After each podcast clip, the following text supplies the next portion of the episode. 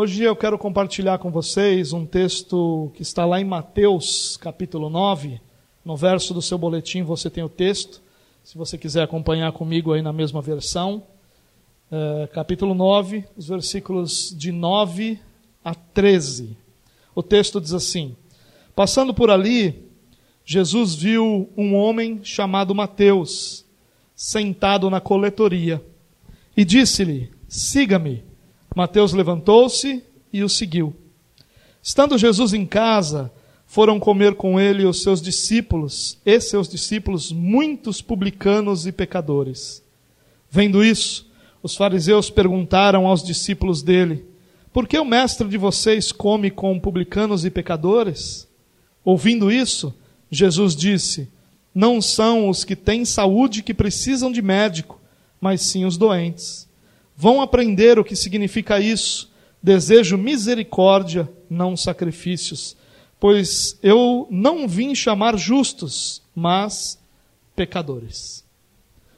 A passagem anterior a essa que nós lemos é aquela passagem onde Jesus cura um paralítico que é levado até Jesus por diversos amigos e eles abrem é, o teto da casa onde Jesus estava, que era provavelmente a casa de Pedro e desce aquele homem que então é curado, é perdoado, e ali começa um, um certo desentendimento de Jesus é, com os fariseus. Logo depois dessa passagem, nós vamos encontrar Jesus que segue seu ministério na Galileia, lembrando que Jesus está no norte de Israel, onde ele ficou uma boa parte, cerca de um ano e meio, do seu ministério, ao norte de Israel, anunciando as boas novas do reino e causando grande alvoroço entre o povo e principalmente em meio aos religiosos. Nós lemos a passagem de Mateus, porque Mateus é um dos personagens dessa passagem, então faz sentido nós lermos o relato do próprio Mateus. Mas nós temos os relatos paralelos de Marcos, capítulo 2, e também de Lucas, capítulo 5, que vão nos dar a mesma ideia desse texto, complementando com alguns detalhes. Mas vamos dar uma olhadinha nesse texto juntos então. Uh, versículo 9 diz: Passando por ali, Jesus viu um homem chamado Mateus, sentado na coletoria, e disse-lhe: Siga-me. Mateus levantou-se e o seguiu. Assim começa o texto. Jesus então sai da casa de Pedro, onde ele estava, e onde então o paralítico é curado, e segue é, próximo ao lago de Genezaré, ao mar da Galileia. Nós já vimos que esse local ali na Galileia tinha diversos nomes diferentes. Né? O mais comum deles é Mar da Galileia, mas também é, Lago de Genezaré, era um dos nomes. E aí, então, é, Mateus diz que ele vê um publicano sentado, é, um homem, na verdade, né? É, Lucas e Marcos que vão nos dar mais informações de que ele era um publicano que estava sentado na coletoria. Marcos vai nos dar uma informação interessante, que Jesus sai da casa de Pedro, vai à beira-mar e está ensinando o povo ali, e aí então ele avista Mateus, que está é, na coletoria. Ele era um publicano. O que é um publicano? publicano era um coletor de impostos. Ele trabalhava para Roma, para o governo de Roma, lembrando que toda Israel estava debaixo do domínio dos romanos na época de Jesus. E a única tarefa dele, como coletor de impostos, era coletar impostos, que eram revertidos ao governo romano. É, provavelmente, Mateus coletava impostos de pedágio e peda é, impostos alfandegários. Então, pessoas e mercadorias que chegavam e saíam daquela região pagavam impostos. Não era uma espécie de imposto de renda, era uma espécie de pedágio e de impostos de importação e exportação, para ficar mais fácil da gente entender. E ele cobrava isso dos seus compatriotas, dos judeus que moravam naqueles lugares e que faziam negócios naquele é, lugar. Esses direitos de taxação, eles eram arrendados, alugados. Então funcionava mais ou menos assim. Uma pessoa, ela tinha, ela, aquela região tinha um valor para ser arrecadado. Então aquela pessoa arrecadava os impostos, pagava aquele valor que Roma exigia e o restante era o seu lucro. Então, normalmente, esse valor era estipulado pelo próprio governo romano e aquele coletor de impostos, então, cobrava das pessoas aquilo que desse aquele valor e, e mais lucro, obviamente. Alguns é, cobravam impostos exorbitantes, já que não havia um limite. Então cobravam impostos exorbitantes e faziam muito mal ao povo. Outros cobravam impostos, o que não era bom de forma alguma na visão dos judeus, pagar aos romanos, mas cobravam dentro de um limite que sempre os fazia ricos, então os publicanos eram normalmente ricos e odiados por todo mundo. Né? Quem gosta de cobrador de imposto? Ninguém gosta de cobrador de imposto. Ainda mais um compatriota cobrando impostos do seu próprio povo para um governo que estava ali dominando aquele povo. Então, era um ódio muito grande. Eles eram tão odiados que eles eram rotulados de traidores, eram rotulados de apóstatas, eles eram proibidos de ser testemunhas em qualquer processo na justiça, porque eles eram considerados naturalmente mentirosos. É, os religiosos consideravam eles impuros, porque eles estavam sempre em contato com os gentios, então havia uma impureza cerimonial. Ou seja, eles eram odiados. Ninguém gostava deles, nada que eles faziam estava bom, religiosamente estava ruim, politicamente estava ruim, como povo estava ruim. Eles eram um povo realmente odiados e, e principalmente os religiosos os odiavam com muita intensidade. O nome desse publicano era Mateus, mas Marcos e Lucas vão chamá-lo de Levi. Levi é um nome mais conhecido entre os judeus, né? É um dos filhos de Jacó, lá, desde o início é, da história do povo judeu, de onde vêm os levitas, né? Ou de onde vieram os levitas. Mas Mateus é o nome que o próprio Mateus adota. É, isso não é incomum. Paulo, se você lembra da história, o nome de Paulo era originalmente Saulo. E ele é chamado de Saulo no livro de Atos mas ele mesmo refere a si mesmo como Paulo. Mateus é a mesma coisa. Outras pessoas vão chamá-lo de Levi, mas ele vai usar sempre o nome Mateus. Nós não sabemos por quê. Nós não sabemos se era um nome composto, de repente Levi Mateus, é possível. Nós não sabemos se esse nome é o nome que eh, Jesus deu a Mateus depois da sua conversão. O fato é que Levi e Mateus são a mesma pessoa, mas Mateus usa para si esse nome enquanto Lucas e Marcos vão é, usar Levi. E outro fato interessante é que na lista dos apóstolos, é, o próprio Lucas e o próprio Mateus, ou o próprio Marcos, vão usar o nome de Mateus, não mais de Levi. E é interessante que Jesus vê Levi e Mateus, na verdade, a mesma pessoa, na coletoria, e diz para ele: siga-me. Sem grandes explicações, sem nenhum discurso, apenas siga-me. Talvez tenha tido mais discurso, talvez tenha tido mais palavras, nós não sabemos. Mas o interessante é que os três evangelistas aqui, dirigidos pelo Espírito, vão é, fazer algo muito interessante. Eles vão simplesmente usar essa expressão, siga-me, para mostrar força que as palavras de Jesus tinham. E aqui a gente vai aprender uma primeira lição nesse texto. O chamado de Jesus é soberano. Jesus chama soberanamente, sem satisfações ao povo, sem satisfações aos religiosos, Jesus chama soberanamente aqueles que o Pai lhe deu. Não há condições, não há circunstâncias, não há nenhum fator externo que interfira nesse, na decisão desse chamado. Ele é um chamado soberano. Jesus olha para Mateus e diz: siga-me. Ponto. É uma soberania de Deus em chamar quem ele deseja chamar para si. Mas esse chamado também é eficaz. A resposta de Mateus é deixar tudo e segui-lo. É interessante que Lucas diz isso. Lucas diz que Mateus deixou tudo. Mateus não fala. Mateus simplesmente diz que ele saiu dali, levantou-se e seguiu Jesus. Mas Lucas diz que ele deixou tudo e segue Jesus. Sabe, irmãos, nós precisamos entender isso bem. Todo ser humano, ele vai resistir ao chamado externo do evangelho. Há um chamado externo. Jesus, se você lembra das mensagens anteriores, ele estava anunciando o evangelho do reino. Ele vinha constantemente chamando o povo ao arrependimento, anunciando as boas novas do reino. Ele vinha constantemente dizendo: Olha, chegou, o reino de Deus chegou, é tempo de arrependimento. Deus olhou para o seu povo, Deus está trazendo salvação ao seu povo. Constantemente Jesus ia pregando a todos. Os fariseus estavam incluídos nesse chamado externo. Os samaritanos foram incluídos, os, da Judéia foram incluídos, os da Galiléia foram incluídos. Todos os que ouviam Jesus estavam sendo chamados ao arrependimento. E todos eles resistiam, porque o ser humano sempre vai resistir a esse chamado externo, até que haja um chamado interno, até que Jesus chame pessoalmente alguém que não conseguirá mais resistir a esse chamamento. É isso que acontece aqui. Jesus vinha pregando, e essa pregação que Jesus fazia não estava surtindo efeito em todos.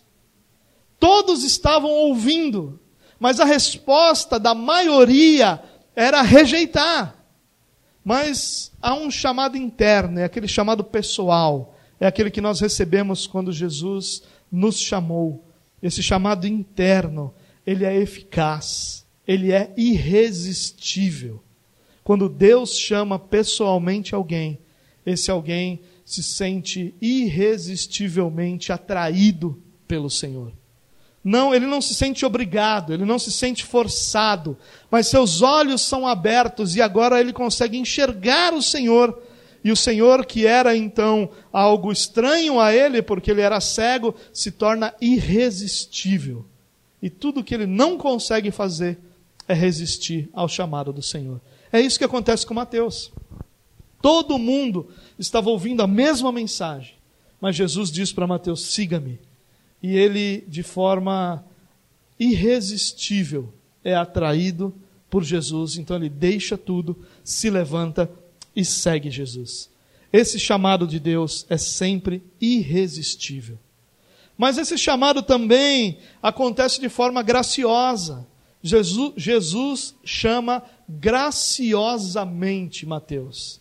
Se difícil, se nós olhássemos, né, dificilmente alguém seria considerado mais indigno de salvação do que um publicano. Ele é possivelmente o tipo de pessoa mais odiada em todo Israel. Dificilmente algum grupo de Israel seria mais considerado mais indigno da salvação do que os publicanos. Traidores, apóstatas, mentirosos, todos esses rótulos eles recebiam. Mas Jesus graciosamente chama Mateus. Esse chamado não é baseado no mérito de qualquer pessoa. Ele é um chamado realizado pela graça de Deus. Jesus chama Mateus graciosamente. Ele chamou a cada um de nós de forma graciosa, e ele chamará todos aqueles que pertencerão a ele de forma graciosa. Não é uma questão de méritos, não é uma questão de estar preparado, não é uma questão de merecer, não é uma questão de obras, não é uma questão de absolutamente nada. Como eu disse, o chamado soberano inclui, exige que nenhuma circunstância interfira nesse chamado. Soberano significa que ele é decidido exclusivamente e unicamente por Jesus Cristo. Somente ele decide sobre esse chamado. E ele faz isso de forma graciosa àqueles que, de forma indigna, diante dos olhos humanos, nunca mereceriam a salvação. Mas ainda assim são agraciados por tão grande e maravilhosa salvação. É isso que acontece aqui. Jesus diz: siga-me e aí Mateus, de forma irresistível, segue Jesus. Ele não merecia, mas foi alcançado pela graça de Deus. Esse é o escândalo da graça de Deus. É por isso que a graça de Deus é escândalo para aqueles que vão perecendo. É por isso que a cruz de Cristo, que é a expressão maior da graça de Deus, é escândalo para aqueles que vão perecendo. Por isso que aqueles que vão perecendo não conseguem enxergar, perceber Quão grandiosa é essa graça, porque o seu olhar estará sempre voltado para o que uma pessoa merece, para a sua dignidade, para os seus méritos, para a sua bondade. Mas Jesus chama um daqueles que representa o grupo mais indigno de toda Israel. No versículo 10, o texto diz assim: Estando Jesus em casa, foram comer com ele e seus discípulos muitos publicanos e pecadores. O que, que acontece com Mateus? Mateus agora leva Jesus para sua casa. Se de repente o texto aqui dizendo que Jesus está em casa tem alguma dúvida para você que é a casa de Mateus, basta você olhar Marcos e olhar Lucas, onde os dois dizem claramente a casa de Mateus. Mateus usa essa mesma expressão em casa quando ele se refere à casa de Pedro, na, no, no texto anterior a esse. A forma que Mateus escreve aqui. Mas Jesus está na casa de Mateus. E agora, ele está dando uma refeição. Lucas diz que é um banquete. Mateus está então oferecendo um banquete. Para quem? Para os seus amigos. Mas quem eram os amigos de Mateus? Eram pessoas como ele. Se ele era alguém rejeitado pelos religiosos, certamente aqueles com quem ele se relacionava eram pessoas parecidas com ele pecadores e também publicanos. Publicanos como Mateus, e a, a, expressão ou a palavra pecadores aqui vai representar pessoas que não seguiam a lei de Moisés da forma como os religiosos viam que deveria ser seguida. Pessoas que se relacionavam com gentios, com outras pessoas impuras, com outras pessoas que não seguiam a lei de Moisés. Não se refere a um pecado específico ou a um tipo de pecado, mas a não seguir a lei de uma forma mais ampla. Agora então Jesus está na casa de Mateus, como eu disse, Lucas e Marcos vão deixar isso claro e oferece um banquete a Jesus. Mateus está tão feliz porque tinha encontrado o seu Salvador que ele faz uma festa na sua casa e chama os seus amigos. Amigos que, como ele, também eram odiados pelo povo, odiados pelos religiosos, mas que estão ali diante de Jesus. Há muita gente naquele lugar. Provavelmente era um lugar grande, e era bastante comum que onde Jesus estivesse, muita gente estivesse também.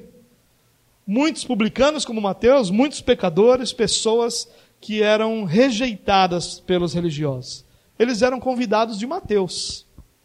Eles foram chamados para conhecer aquele que havia arrebatado seu coração, aquele que havia iluminado sua mente, aquele que havia revivido o seu espírito, e Jesus está à vontade entre eles.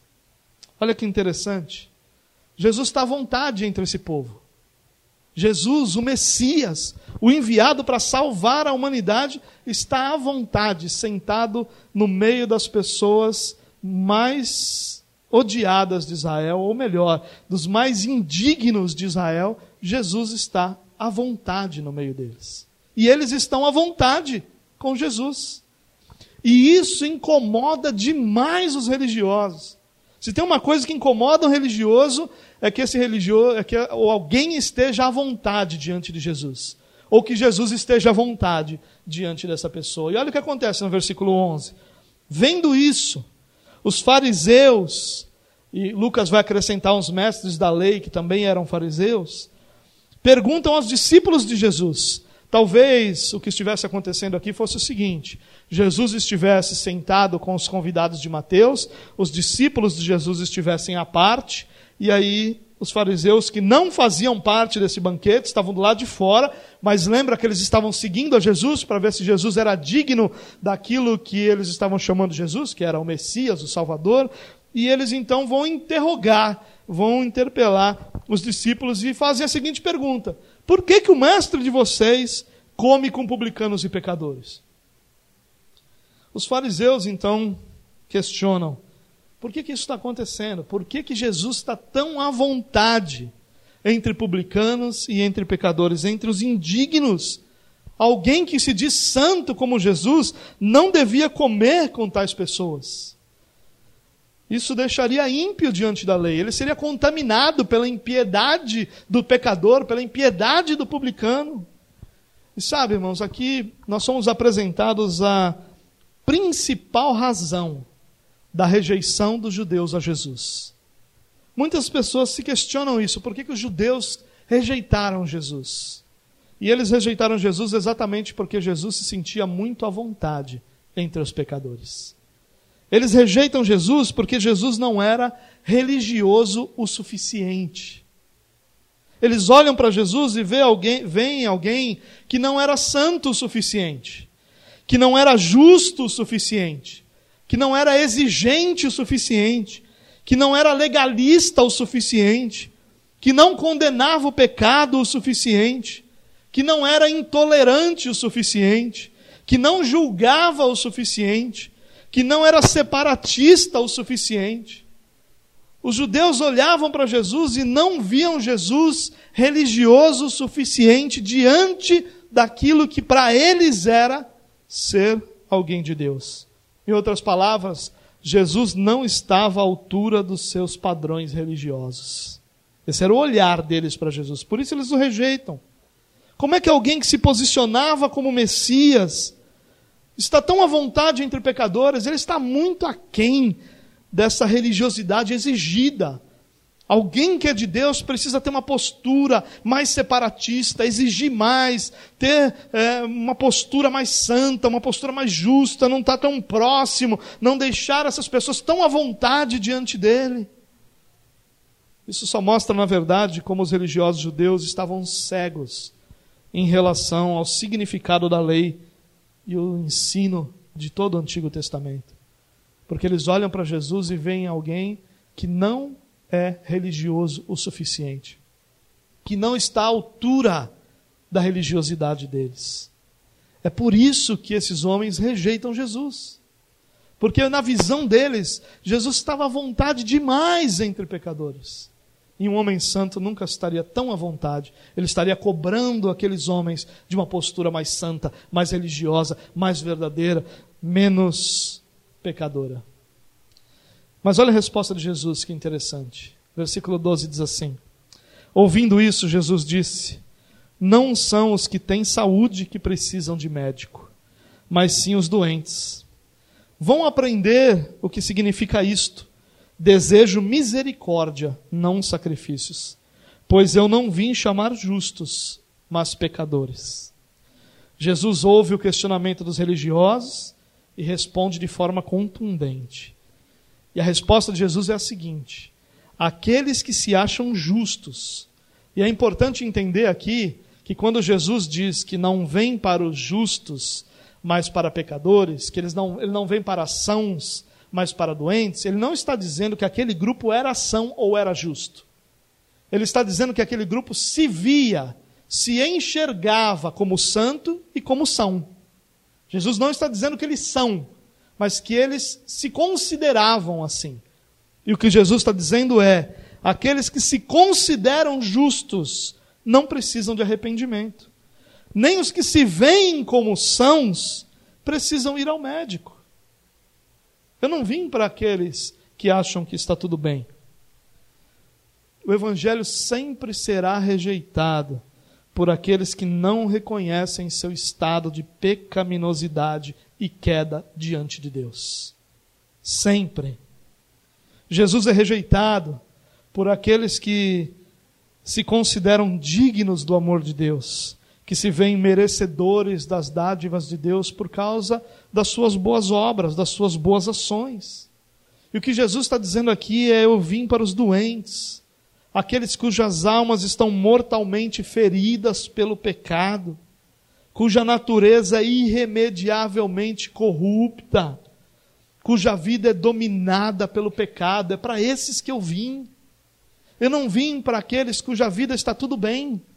Aqueles que são boas pessoas não precisam de mim, é o que Jesus está dizendo. É aqueles que olham para si e não se veem corrompidos pelo pecado, dominados pelo pecado, feridos pelo pecado, doentes pelo pecado. Aqueles que não se veem dessa forma estão bem, não precisam de mim. Não foi para essas pessoas que eu vim, é o que Jesus está dizendo. E quando ele, eu digo não precisam de mim, é, acham que não precisam de mim. Por favor, não entenda mal. Jesus aqui está dizendo que é, não é uma questão de que existem pessoas que precisam e que não precisam. Ele está dizendo que existem pessoas que reconhecem sua necessidade e pessoas que, na sua soberba, nunca reconhecerão sua necessidade. Esses que nunca reconhecerão, esses nunca vão se aproximar de Jesus também. Porque Jesus vem para pecadores, ele não vem para boas pessoas, ele não vem para os justos, eles não vêm para aqueles que dizem assim: não, eu sou uma boa pessoa, eu faço as coisas certas, eu tento ser justo, eu tento fazer tudo aquilo que eu posso fazer de bem para as outras pessoas. Essas pessoas nunca vão enxergar sua necessidade de Jesus. Aqueles que são fortes, justos, sãos, obedientes à lei, cujas virtudes e méritos são evidentes a todos, esses não precisam se arrepender. Ou pelo menos acham que não precisam se arrepender. Não há nada neles que precisa ser curado, é assim que eles pensam. Não há nada pelo que se arrepender, é o que eles imaginam. Não. O Evangelho não é para essas pessoas. O Evangelho é para aqueles que reconhecem seus pecados. E Jesus vai citar uma passagem lá em Oséias, no profeta Oséias, capítulo 6, versículo 6, lembrando os fariseus que a sua santidade era falsa, que o seu amor, como diz Oséias 6,4, era como a neblina da manhã, como o primeiro orvalho que logo evapora. Ao citar Oséias, vão aprender o que significa misericórdia, quero misericórdia e não sacrifício. Essa é a citação de Oséias. Quando ele faz essa citação, ele leva o povo de volta lá para Oséias 6. E o que Oséias 6 está dizendo é um questionamento de Deus ao povo de Israel, dizendo: Olha, você diz que me ama, mas o seu amor é como o orvalho, é como a neblina da manhã, vai embora rapidinho. Ela existe, mas rapidamente ela se esvai. Não é um amor que dura, não é um amor que permanece. A religiosidade de vocês é falsa, Jesus está dizendo para os fariseus. E ele está dizendo: olha, e você vai encontrar isso lá em Oséias 6 também. Se eu não me aproximar dos pecadores, ninguém será salvo. Se eu não me aproximasse dos pecadores, é o que Jesus está dizendo ao se remeter a Oséias 6, ninguém seria salvo, porque todos são pecadores. Jesus está esclarecendo aqui que a compreensão deles sobre si mesmos, achando-se justos e merecedores de salvação, está errada que seu orgulho está cegando o seu entendimento quando eles se veem superiores a quem quer que seja, pois todos necessitam da graça de Deus. Ou nas palavras de Paulo, em Romanos 3,10, não há um justo, nenhum sequer. É isso que Jesus está lembrando o povo. Vocês que se consideram justos, consideram que suas obras são obras dignas do nome do Senhor, não esqueçam que todos dependem da graça de Deus. Se você imaginar que você não depende da graça de Deus, você está sendo como um fariseu que está iludido e cego sobre a sua necessidade e dependência da graça de Deus. Eu queria fazer quatro aplicações desse texto. A primeira aplicação é a seguinte: o chamado de Jesus é para a renúncia. Quando Jesus chama Mateus, ele chama Mateus e por isso ele precisou deixar tudo. E da mesma forma nós precisamos deixar nossa vida para trás. E preste bem atenção nisso. Nós não estamos falando de deixar coisas para trás. Nós estamos falando de deixar valores, princípios, verdades, para então abraçar a vida de Jesus em nós. É impossível vivermos o chamado de Jesus sem que nós renunciemos a todas as nossas certezas, convicções, valores, princípios e abracemos aquilo que são os valores, princípios, verdades, convicções da vida de Jesus em nós. O nosso chamado é um chamado para renúncia. Nós não fomos chamados para implantar o que nós somos no reino de Deus mas para abandonar o que nós somos, para que o reino de Deus seja a nossa vida. Nós somos chamados não para que aquilo que nós sabemos, achamos, pensamos, gostamos, passe a fazer parte de Deus, como se o reino de Deus fosse uma necess... tivesse uma necessidade daquilo que eu sou e tenho. Mas ao contrário disso, nós somos chamados para que todas essas verdades, gostos, pensamentos sejam colocados de lado e no lugar seja recebamos aquilo que são as verdades, os valores, os princípios do evangelho de Deus. Isso é algo que nós precisamos entender. A nossa vida precisa ser perdida para que nós a encontremos em Cristo Jesus. Aquele que perder a sua vida por amor a mim, vai encontrá-la. Preste atenção nisso. Se nós queremos implantar no reino de Deus o que nós somos, nós não entendemos para o que nós somos chamados. Nós somos chamados para que o reino de Deus seja implantado em nós. Nós não fomos chamados para que nós nos reproduzamos, reproduzamos no reino de Deus, mas para que Cristo seja reproduzido em nós. Você entendeu? Não é o que nós somos que vai marcar o reino de Deus, mas é Jesus que vai ser implantado em nós. A vida de Jesus em nós vai nos tornar semelhante a Ele. E olha que interessante, Mateus não podia voltar atrás. Ele nunca seria aceito após deixar seu posto na coletoria, na coletoria. Mas isso não incomodou porque ele havia encontrado o caminho, a verdade, a vida. Agora ele encontrou vida. Ele não precisa mais daquilo que ele tinha, porque agora ele tem a verdadeira vida. Não é possível viver uma vida cristã sem renúncias. É o que a nossa geração está tentando. Viver uma vida cristã sem renúncias. Então nós queremos ter tudo aquilo que um não cristão tem, Queremos viver tudo aquilo que o não cristão vive. Queremos amar tudo aquilo que o não cristão ama. E ao mesmo tempo nos relacionarmos com Cristo, fazermos parte do reino de Deus. Não existe, é impossível, nunca vai funcionar. Nós somos chamados para abandonar a nossa vida e para receber a vida de Cristo em nós. Mas o mais fascinante dessa verdade, é que, ao contrário de nós temermos por deixar a nossa vida para trás e seguir Jesus, nós fazemos isso com fé.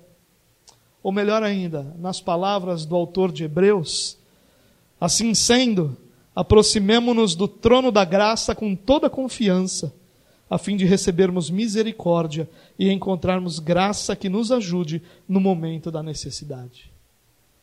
Nós somos chamados a abandonar a nossa confiança em nós mesmos, em nossa sabedoria, em nossa força, em nossa capacidade e abraçarmos pela fé aquilo que Cristo já conquistou por cada um de nós.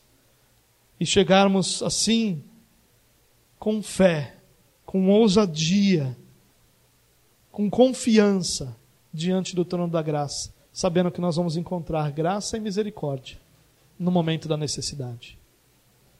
Não existe vida cristã sem renúncia. Essa é a tentativa que leva, leva à frustração.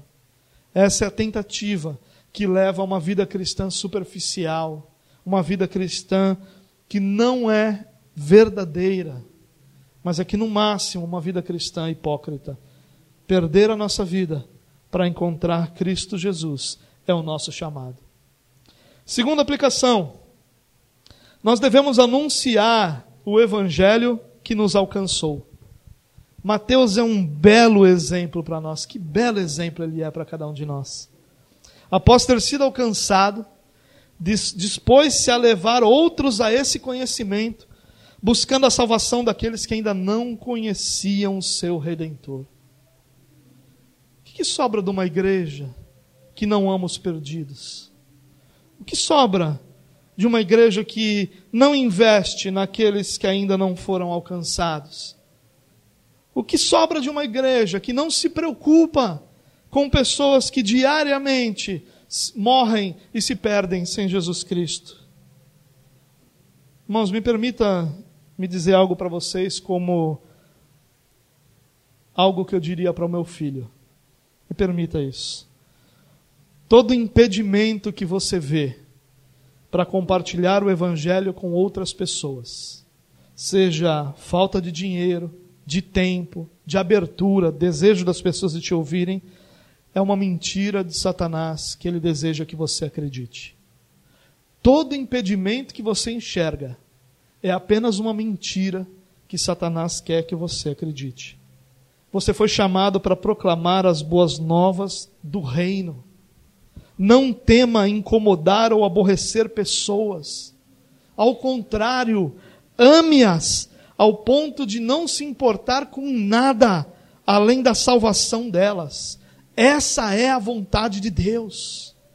A vontade de Deus não é que nós sejamos uma igreja politicamente correta e que nós então nos preocupemos em não ofender a fé alheia. Eu não vou dizer isso porque isso pode ofender o que a pessoa acredita. Eu não vou falar isso porque isso pode incomodar essa pessoa que pensa diferente. Nós não fomos chamados para isso. Jesus não nos chamou para agradarmos as pessoas. Jesus não nos chamou para nós sermos o odor agradável do mundo, ele nos chamou para ser sal.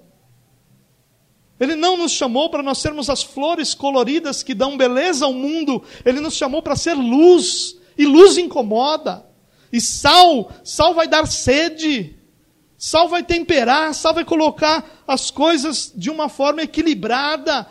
Nós não fomos chamados para sermos agradáveis ao mundo, mas somos chamados para proclamar as boas novas do reino de Deus, não nos importando com absolutamente nada, exceto com a salvação daqueles que ainda não foram alcançados. Nós ficamos preocupados com as pessoas e com que elas pensarão e como elas se incomodarão com a nossa mensagem do Evangelho, mas nós não nos preocupamos em que um dia nós estaremos diante de Deus e que aquilo que é o nosso chamado vai ser lembrado e cobrado diante do Senhor a cada um de nós.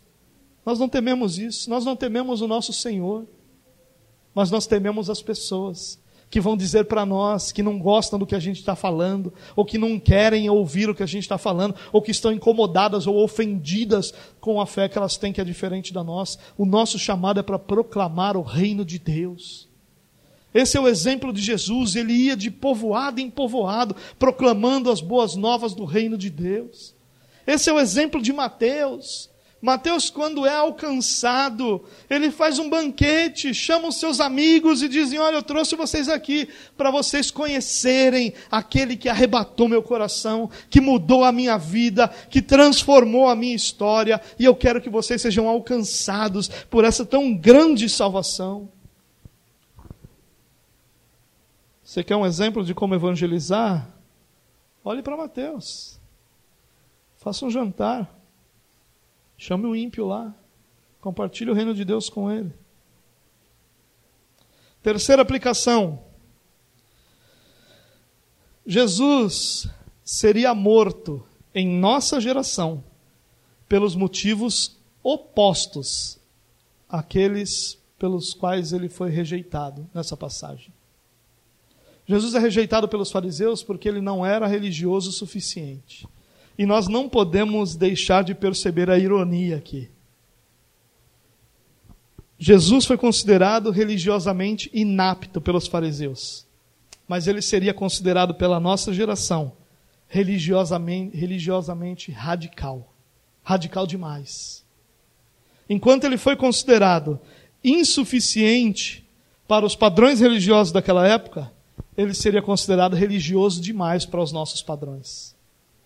Se Jesus vive vivesse nos nossos dias, ele seria santo demais, talvez chamado de santarrão, justo demais, até tolo, exigente demais, não é bem assim, todo mundo tem suas lutas, legalista demais, para que ficar mandando fazer isso ou aquilo? Ele iria condenar demais. Como assim nem todo mundo vai ser salvo? Como assim nem todo mundo é eleito? Ele ia ser intolerante demais. Como assim? Deixa a pessoa ter o seu amor, cada um ame do jeito que quiser.